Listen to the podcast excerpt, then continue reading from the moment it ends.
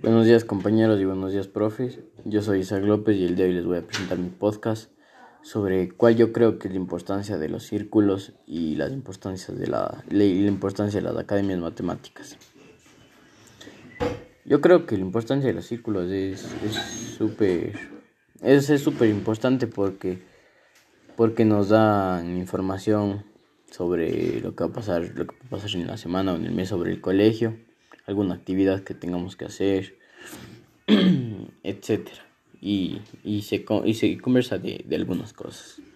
Yo creo que igual las academias matemáticas son súper importantes porque nos ayudan a, a reforzar mucho más, mucho más lo que, o sea, mucho más nuestra capacidad para, para entender eh, las matemáticas.